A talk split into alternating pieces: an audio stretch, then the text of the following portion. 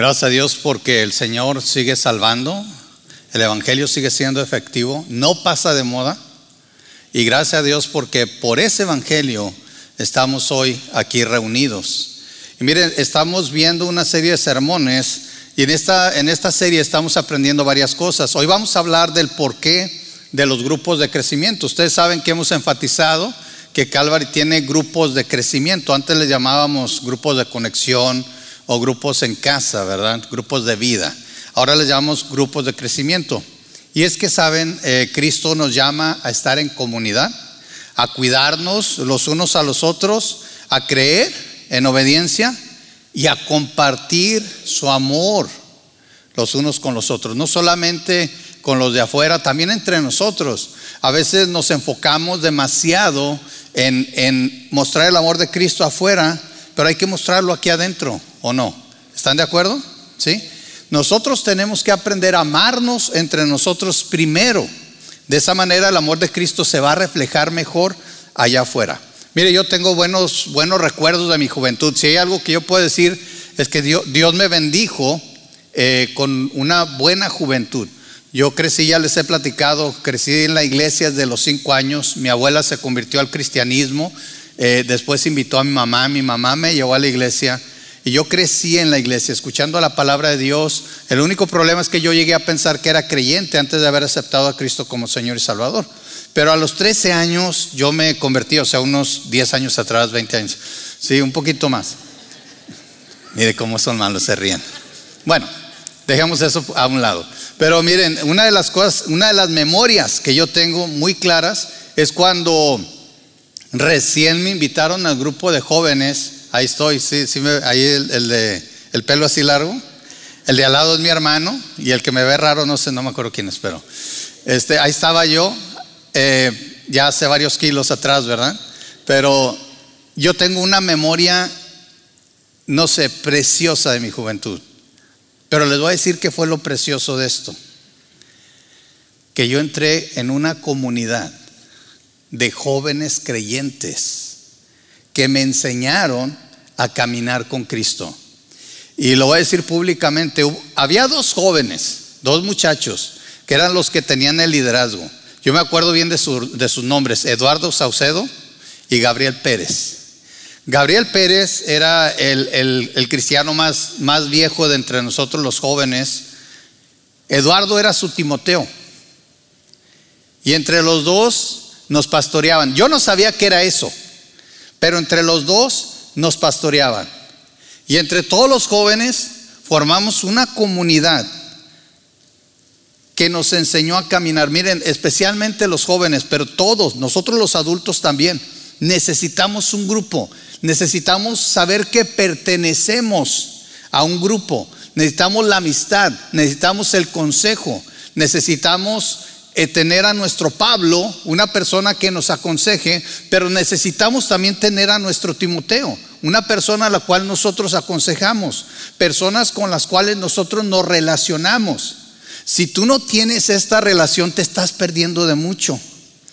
Podría decirse así, miren, eh, mi grupo de crecimiento fue el grupo de jóvenes, aunque yo asistí a la iglesia, y dentro de ese grupito de jóvenes, la iglesia donde yo, yo nací espiritualmente se multiplicó siete veces, o sea que había ocho iglesias. De esas ocho iglesias, cada iglesia tenía su grupo de jóvenes y nos juntábamos y éramos una comunidad a veces de 200, 300 jóvenes cristianos, ¿verdad? Era hermoso eso. Entonces salíamos juntos a muchos lados. Nosotros estamos aquí en comunidad. Estamos aquí nosotros como una comunidad. Ahora, cuando hablamos de comunidad, yo creo que para tener comunidad, yo lo veo así como un pastel de varias capas. ¿A quién le gusta el pastel? A ver, levanta la mano. No les digo a qué sabor porque ahí nos vamos a pelear, pero a la mayoría nos gusta el pastel. Eh, mi favorito es el de chocolate, lo anotan por ahí si gustan. Este. Pero me encanta cuando tiene varias capas, ¿verdad? Y a veces tiene mermeladita al medio y tiene así eh, su betún y todo. Yo veo la comunidad así como un, buen pastel, con varias capas. Pero antes de hablar de esas capas, quiero darles una definición de lo que es comunidad. ¿qué es una comunidad? Si ustedes van a un diccionario común, común al, diccionario de la Real Academia de la Lengua Española, comunidad se refiere como el conjunto de personas que poseen características o intereses comunes.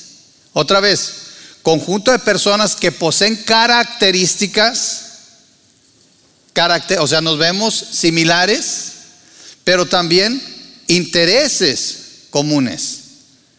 Saben que esos intereses, en este caso, nuestra característica debe ser reflejar a Cristo. Y ahorita lo vamos a ver cómo. Y nuestro interés común debe ser agradar a Dios, hacer la voluntad de Dios. Así es como formamos una comunidad. ¿Y cuáles son las capas de ese pastel llamado comunidad que nosotros debemos de estar buscando siempre para tener una buena comunión primero y así formar una buena comunidad? Si nosotros vamos a las escrituras y vemos Juan capítulo 15, un pasaje, un pasaje muy, muy conocido por todos, les invito a que si tienen su, su Biblia lo abran y si no pueden leer aquí los versículos. Pero lo primero que nos dice Jesús al estar hablando con sus discípulos es que necesitamos la permanencia en el Padre. Fíjense bien cómo dice Juan 15, 1 al 3. Yo soy la vid verdadera y mi Padre es el labrador. Él corta de mí toda rama que no produce fruto y poda las ramas que sí dan fruto para que den aún más. Y fíjense lo que dice, ustedes ya han sido podados y purificados por el mensaje que les di. Aquí Jesús nos pinta una escena. Él dice, yo soy la vid y mi padre es, ¿es quién? El labrador. Saben, eh, nosotros a veces tristemente damos mucho énfasis en la obra de Cristo, pero se nos olvida que el Padre está involucrado en todo. No debemos de olvidar la obra de Dios Padre. Sí, Cristo es, importante, fue instrumental, fue parte del plan de Dios. Pero aquí Jesús mismo dice, miren, imagínense que yo soy, sí, que yo soy una vid. ¿Quién es el labrador? El Padre. Primero Jesús nos habla de los cuidados, fíjense bien, los cuidados del Padre aún con Él como la vid. Que dice, Él corta de mí toda rama que no produce fruto. Ahora, vamos a ver que aquí tristemente se han malentendido estos versículos y algunos piensan que las ramas cortadas significan cristianos que pierden su salvación. Quiero aclarar que el contexto aquí no es de salvación, es de dar fruto. Si entendemos la diferencia? No está hablando de pérdida de salvación, porque algunos, y lo peor, al ratito que vamos a leer, que dice que son echadas al fuego y dicen, ay, no ir al infierno. No. Está hablando de fruto. ¿Sí lo podemos ver? Por eso dice, Él corta de mí toda rama que no produce fruto y poda las ramas que sí dan fruto para que den aún más. Por eso Jesús agrega, ustedes, ahora sí le habla a los discípulos, ustedes ya han sido podados y purificados. ¿Sí lo ven? Por el mensaje que les di. Hermanos, estas son las buenas noticias. Nosotros aquí, todos, estamos listos para dar fruto en cuanto a lo que al Padre y al Hijo les corresponde. ¿Sí me están entendiendo? En cuanto a lo que el Padre y al Hijo le corresponde, tú y yo no tenemos excusa. Estamos listos, podaditos, purificados, listos, ya abonaditos y todo para dar fruto.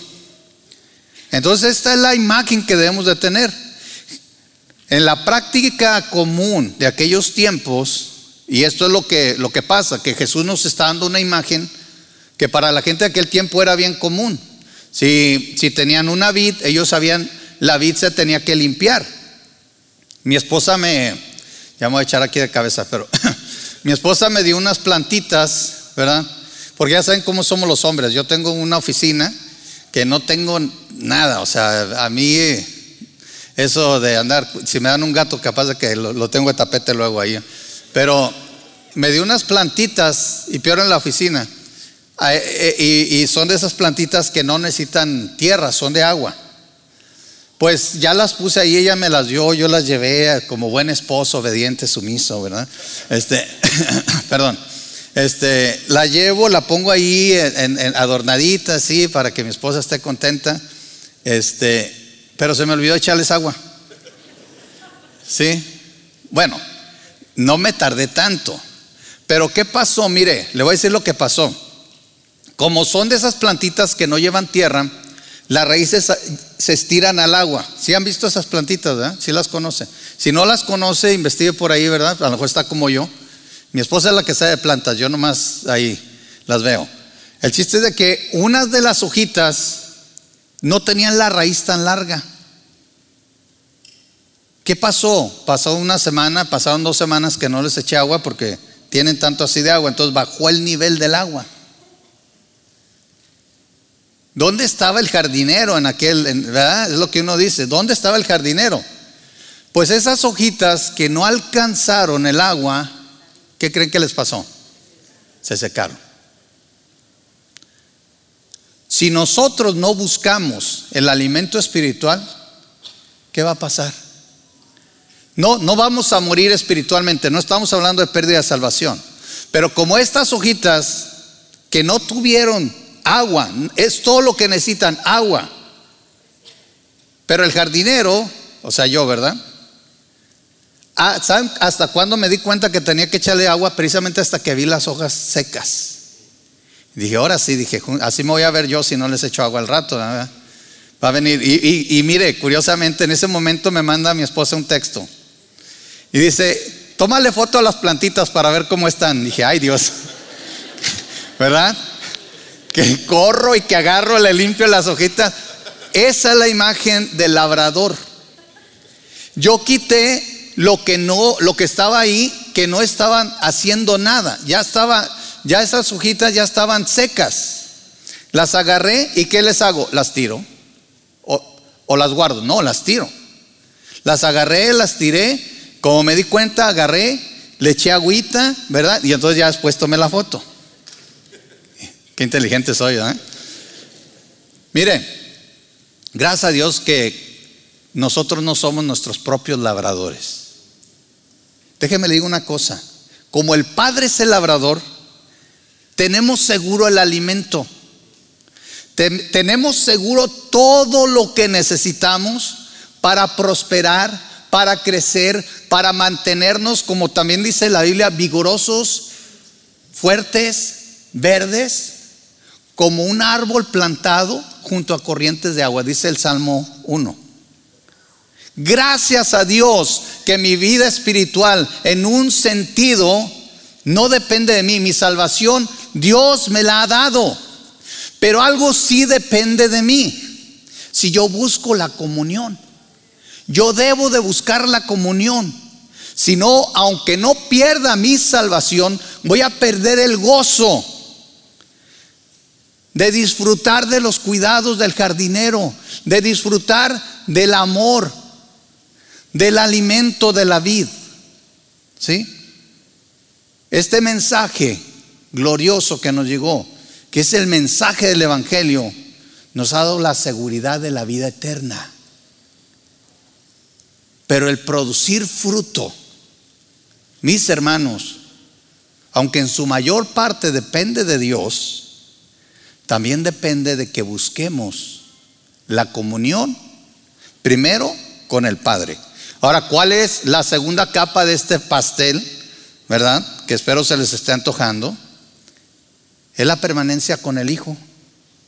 Imagínense, gracias a Dios por el jardinero pero dice Jesús, yo soy la vid. Yo soy la vid. Ustedes, en plural, ustedes, ¿qué son? Los pámpanos, las ramitas, ¿verdad? ¿Qué dice el, el versículos 4 al 7 de Juan 15? Permanezcan en mí. Fíjense, permanezcan en mí. Y yo permaneceré en ustedes. Pues una rama no puede producir fruto si la cortan de la vid. Y ustedes tampoco pueden ser fructíferos a menos que permanezcan en mí. Ciertamente yo soy la vid, ustedes son las ramas.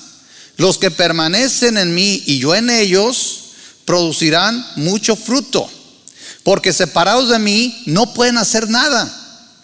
El que no permanece en mí es desechado como rama inútil y se seca.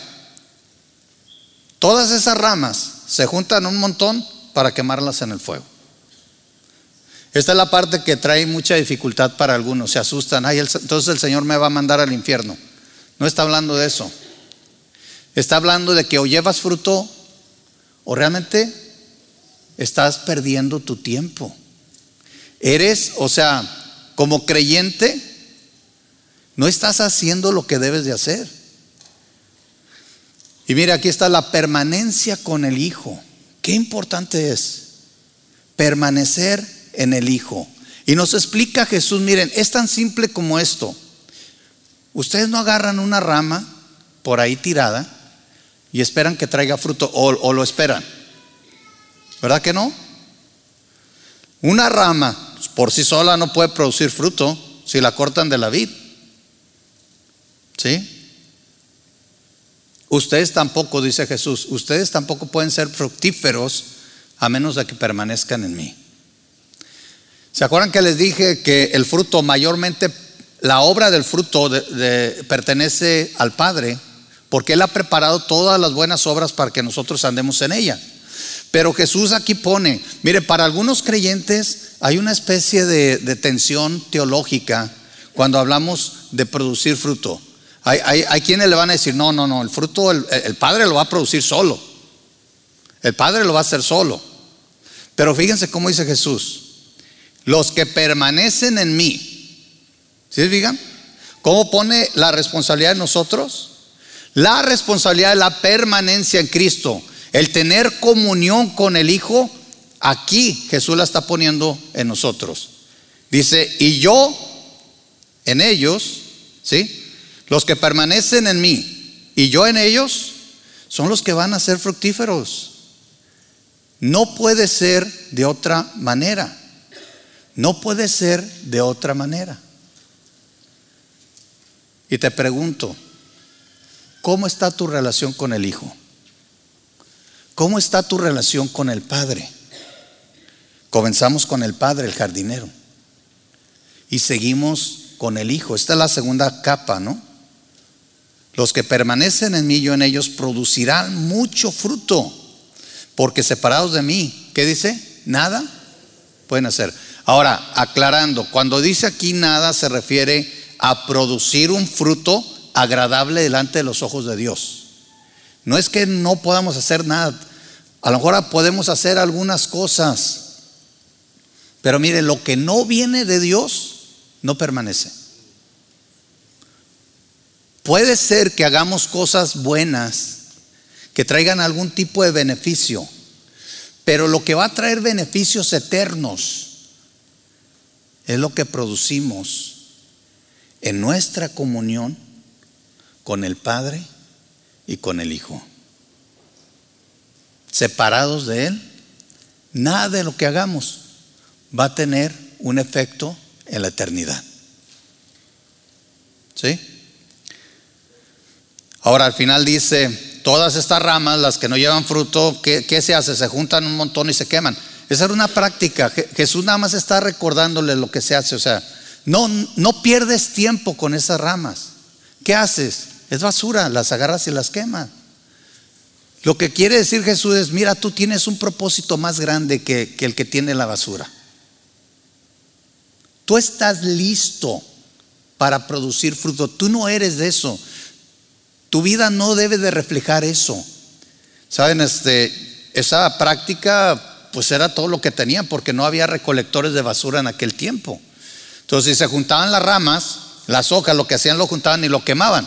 Yo sé que hay algunas comunidades todavía hoy en día que a veces hacen eso. Yo eh, tengo un primo, ¿verdad?, que vivía eh, ahí en Texas, en, cerca de Fort Worth, y él tenía una propiedad grande y juntaba mucho de lo que cortaba de ramitas, de pasto y todo eso, y lo quemaba. O sea, no lo pone ahí para que se lleva la basura, porque decía, aparte que se tarda mucho, a lo mejor el aire, el aire la riega, lo riega todo, y es más fácil hacerlo así. Entonces no piense que Dios lo va a desechar. Dios, una vez que nos salva y nos hace sus hijos, nunca nos va a desconocer como sus hijos. Pero cuando hablamos de llevar fruto, Jesús está diciendo, ¿estás listo para llevar fruto? ¿Quieres vivir como un pámpano que lleva mucho fruto?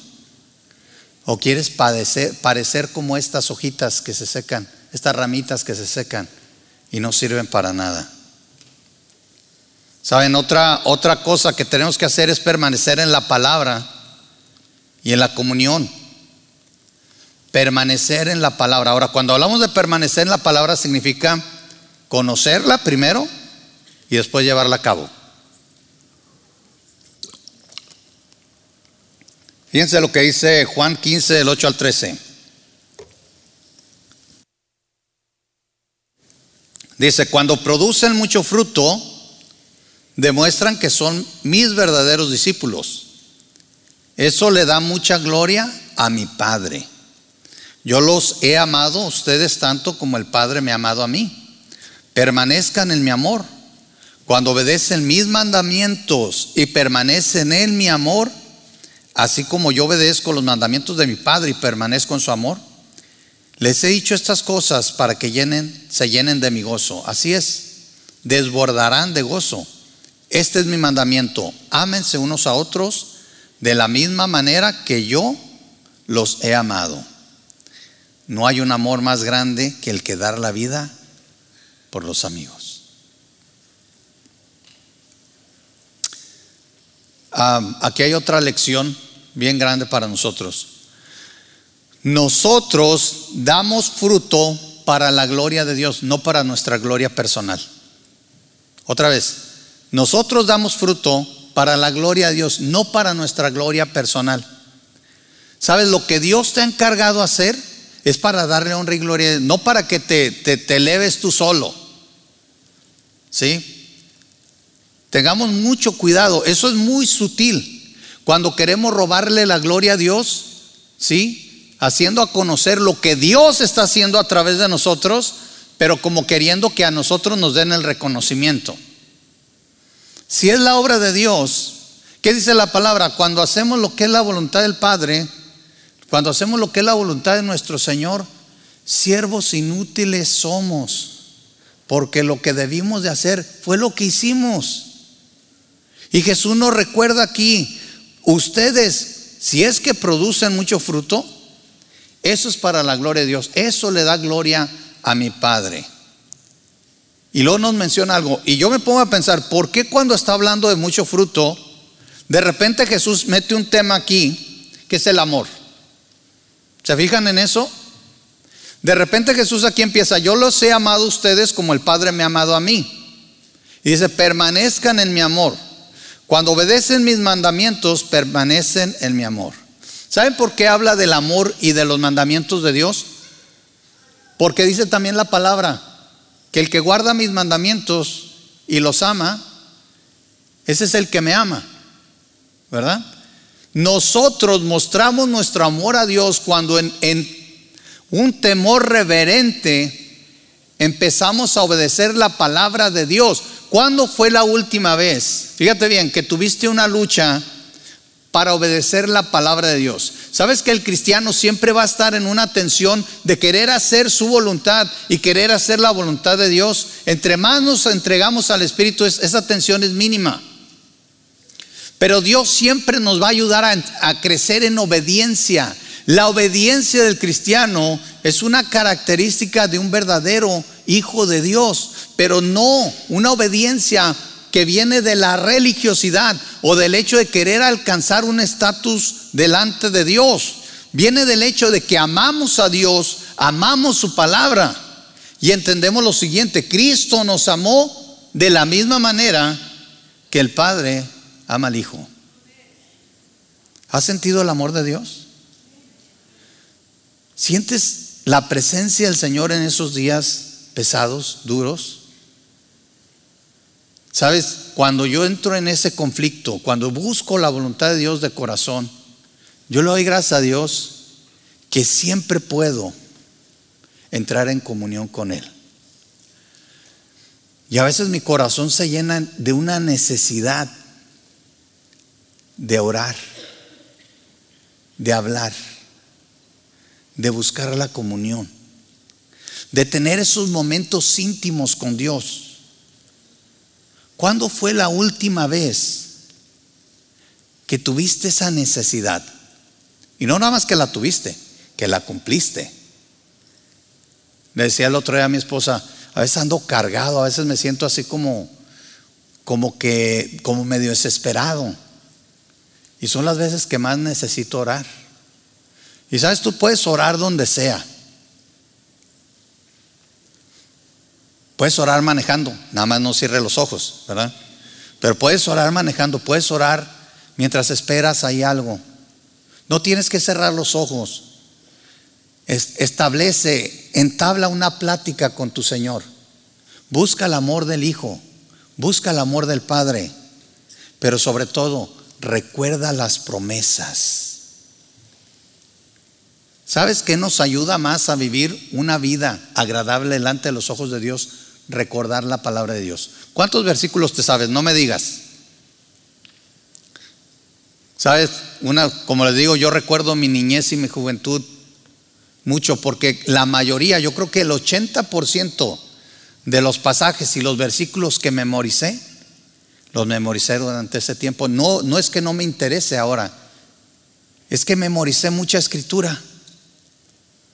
Y es la que siempre viene a mi mente y me recuerda y me reprende y me instruye y me corrige.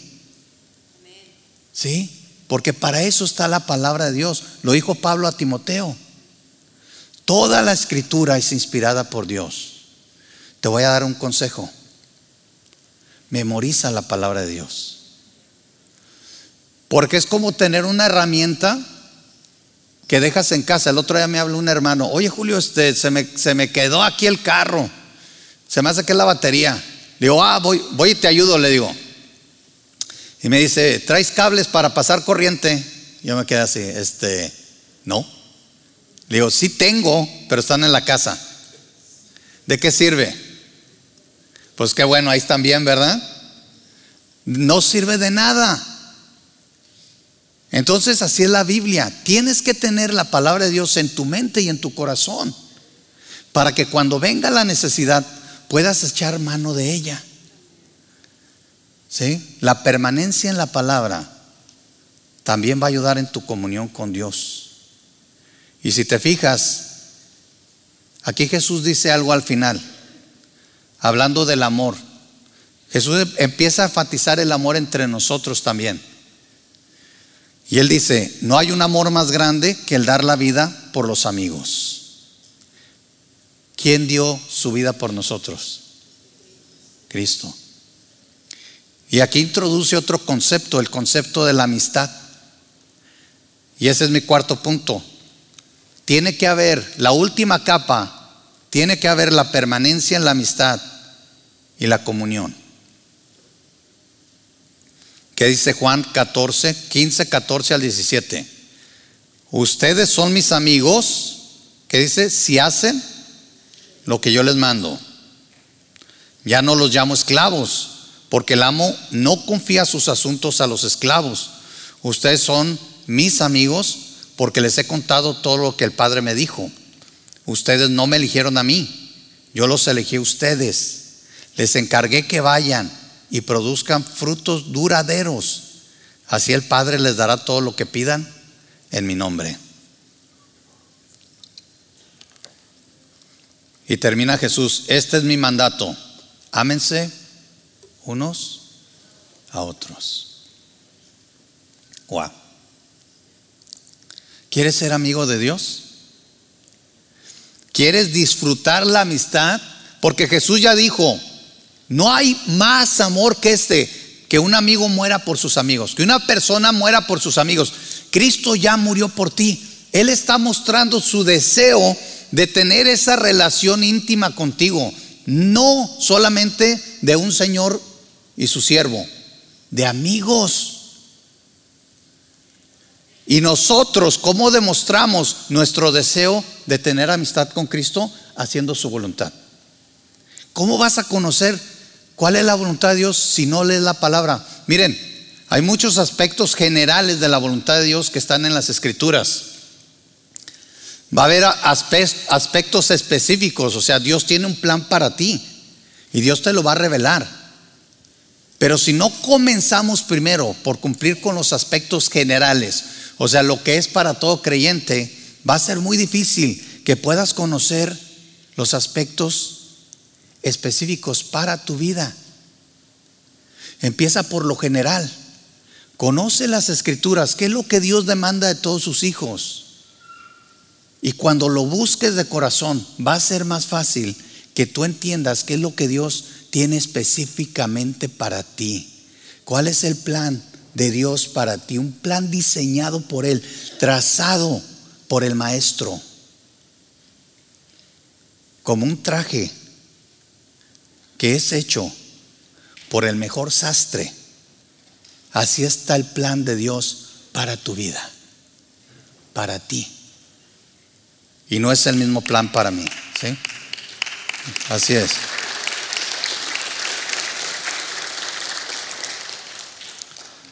Ahora aquí nos dice el Señor, ustedes no me eligieron a mí. Qué interesante, ¿verdad? Yo los elegí a ustedes.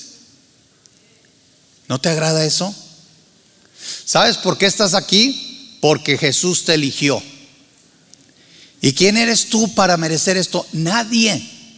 Yo les voy a decir una cosa, mis hermanos. No estamos aquí por ser la crema innata de la sociedad. ¿Sí? Digo, algunos tiran tanta crema que camina uno detrás de ellos y se resbala uno, ¿no? Pero no es así. Yo no soy mejor que nadie allá afuera. Si acaso siempre he pensado lo que dice Pablo en primera de los Corintios, que lo peor del mundo escogió Dios y lo más débil y lo más necio y lo más menospreciable. Digo, tampoco los quiero tirar al suelo, ¿verdad? Pero es la verdad. Y siempre he pensado que todavía el poder de Dios se manifiesta cuando tal vez de lo peor de lo peorcito levanta líderes de ahí. Si nosotros pensamos en esa perspectiva, porque acuérdense, todo se trata de que Dios muestre su poder y su gloria a través de nosotros. Y si hay líderes por los cuales tú no das un penny, como decimos aquí, ¿eh? Casi puedes estar seguro que Dios lo puso ahí para que veas el poder de Dios, no el poder de esa persona. ¿Sí? Él nos eligió y tiene un propósito. Si Dios te eligió, también te da un propósito. ¿Conoces ese propósito? Y vamos a comenzar por algo. Dice el Señor, yo les encargué. Miren, ya nos limpió, ya nos preparó para dar fruto y ahora nos lo demanda. Dice, yo los preparé, les encargué que vayan y produzcan frutos duraderos Así el Padre les dará todo lo que pidan en mi nombre. Déjenme explicar este versículo.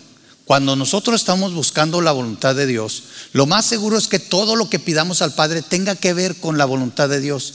Por eso el Padre nos lo va a dar. No quiere decir que al hacer la voluntad de Dios nos ganamos un derecho especial de exigir, de exigirle a Dios y Él nos tiene que dar. No, es que cuando nuestro corazón busca la voluntad de Dios, nosotros, nuestra voluntad se alinea con la voluntad de Dios y todo lo que queremos es hacer su voluntad.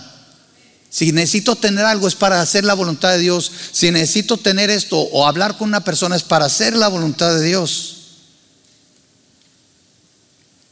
Por eso el Señor promete darnos todo lo que pidamos. Dios nos escogió por su pura, por su pura voluntad, puro afecto de su voluntad. Él decidió con libertad y sin presión alguna. Y Él quiere que tú también hoy decidas servir al Señor con libertad y sin ninguna presión. Y nuevamente tenemos el gran mandamiento que debemos de cumplir y es la base para todo lo demás. Vamos a amarnos unos a otros. Entonces, ¿Qué es la comunidad? ¿Por qué los grupos de crecimiento? Porque nosotros tenemos que mostrar el amor de Dios. Fíjense, si permanecemos en el Padre, si permanecemos en el Hijo, si permanecemos en la palabra, si permanecemos en la amistad con el Hijo y permanecemos en el amor los unos con los otros, entonces estamos permaneciendo en comunidad. Y vamos a dar fruto. Y vamos a dar mucho fruto. Y vamos a dar honra y gloria al Padre. Recuerda, para dar el fruto de Dios, tenemos que estar en toda esta, en toda esta comunión. Y Él, el Señor, nos va a capacitar, nos va a proveer para poder cumplir con sus planes. ¿Crees que realmente se puede llegar a tener comunidad? Mira, aquí qué bonito estamos aquí, ¿verdad? Pero yo te garantizo que no todos nos conocemos. Para eso son los grupos pequeños, para hacer una comunidad un poco más pequeña, para poder cumplir con este mandamiento de amarnos los unos a los otros. Y mientras yo sé que a veces es difícil amar a ciertas personas, por eso es un mandamiento, porque tenemos que alcanzarlo, tenemos que llegar ahí. Y yo te quiero invitar hoy, si no estás en un grupo de crecimiento, búscalo para que puedas disfrutar la comunión, para que empieces a construir este rico pastel que vas a disfrutar y que te va a ayudar a dar fruto, el fruto que agrada al Padre. Dios no quiere llaneros solitarios, por eso puso a su iglesia aquí. Dios quiere que aprendamos a estar en comunidad. Busca un grupo en casa, busca un grupo aquí en la iglesia. Conéctate. Quiero que te preguntes a ti mismo, ¿cómo está mi comunión? Primeramente con el Padre, con el Hijo, con su palabra. ¿Vivo como amigo o como siervo? Y estoy cumpliendo este mandamiento. ¿Estoy amando a mis hermanos? Y quiero invitarte a que ahorita que vamos a terminar con este sermón, prepares tu corazón para una respuesta al Señor. Dios quiere algo de ti, por eso te trajo hoy. Y quiero que hagas un compromiso, y puedes pasar aquí al frente a orar. Quiero que hagas un compromiso de llevar fruto. Si Dios ya te preparó, pregúntale al Señor, ¿qué me falta, Señor? ¿Qué es lo que yo debo de hacer para llevar ese fruto que te agrada? ¿Qué es lo que debo de hacer para vivir como un amigo tuyo? ¿Qué es lo que debo de hacer para permanecer en tu palabra? Y a veces la respuesta es obvia. Si no estás leyendo la palabra, si no estás memorizando, pues no puedes permanecer en ella. Pero también quiero darte la oportunidad de que honres al Señor con tus bienes. Esto viene en la palabra, ¿verdad? Y que ahora que los hermanos pasen y hay ujieres aquí recogiendo las ofrendas y también están ahí a la mitad del pasillo para que también aquellos que están arriba no tengan que pasar hasta acá, pueden bajar y dejarlas ahí. Pero es una manera de honrar al Señor. La palabra dice, honra al Señor con tus bienes. Y si me preguntas, hermano, ¿eso dónde está? Aquí está la primera tarea, búscalo en las escrituras y memorízalo. Porque esa es la manera en que abriendo nuestro corazón, abrimos también nuestras vidas, nuestras carteras, y todo lo que al Señor le pertenece, porque todo es para honra y gloria de Él. Les invito a que oremos y después daremos respuesta al Señor de esta manera. Señor, te agradecemos tanto por, por la importancia de la comunidad y de cómo has hablado de ella, Señor. Permítenos, Señor, reflejar ese amor, ese amor del Padre hacia ti, Señor Jesucristo que igualmente nosotros te amemos a ti, amemos tu palabra y nos amemos los unos a los otros, que llevemos el fruto que te agrada, que seamos proactivos en esto, que te busquemos con todo el corazón y busquemos tu voluntad. Te lo pedimos todo en el nombre de nuestro Señor Jesucristo. Amén.